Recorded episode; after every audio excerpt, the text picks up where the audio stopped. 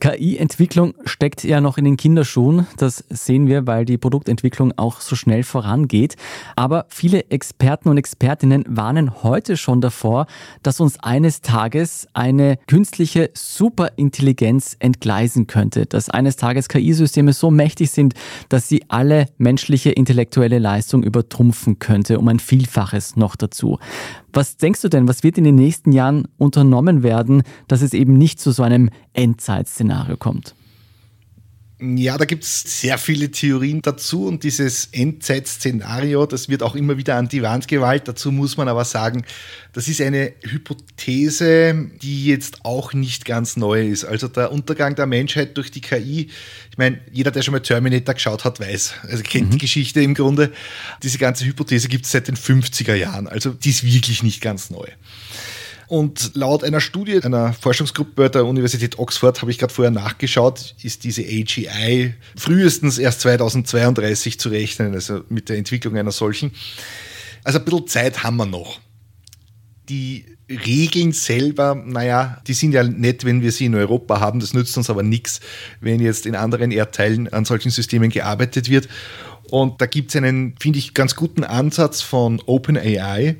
Die warnen ja selbst immer vor dieser Entwicklung und dass dieses Wettrennen in KI-Systemen potenziell ganz schwerwiegende Konsequenzen haben könnte. Und OpenAI sagt jetzt, gut, wenn wir merken, dass ein anderes Unternehmen kurz davor ist, so eine AGI zu entwickeln, dann stoppen wir unsere eigene Entwicklung und helfen diesem anderen Unternehmen, Sicherheitsstandards zu etablieren. Also wir stellen dann unser Know-how zur Verfügung, damit eben genau so etwas nicht passiert. Und ja, das ist aktuell, finde ich, ein ganz guter Ansatz, um diesen Wettlauf hin zu dieser AGI ein bisschen zu bremsen und auch sich Gedanken um die Sicherheit zu machen.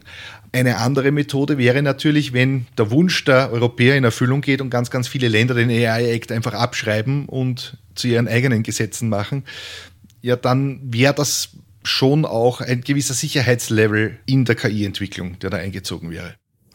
Und könnte mit so einer strengen Regulierung tatsächlich verhindert werden, dass wir eines Tages eben zu so superintelligenten Systemen kommen? Hm, die Frage ist, wollen wir überhaupt verhindern, dass wir zu so super intelligenten Systemen kommen? Es ist ja nicht gesagt, dass uns die vernichten werden. Das ist ja nur eine Theorie. Und selbst wenn wir sagen, okay, wir wollen das nicht, naja, es wird immer irgendwo ein Schlupfloch geben. Es wird immer wo, im Zweifelsfall findet sich immer irgendein Schurkenstaat, der sagt, ja, okay, dann macht's das eben bei uns. Also ich bin mir da nicht sicher, ob da ein gesetzliches Regelwerk wirklich absoluten Schutz bieten kann.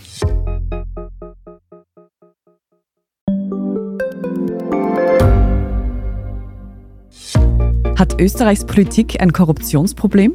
Wie wird der Ukraine-Krieg enden? Und warum wird alles immer teurer? Ich bin Tobias Holub. Und ich bin Margit Ehrenhöfer. Wir stellen die brennenden Fragen unserer Zeit. Und die Standardredaktion liefert Antworten. In Thema des Tages, Montag bis Freitag um 17 Uhr, überall, wo es Podcasts gibt.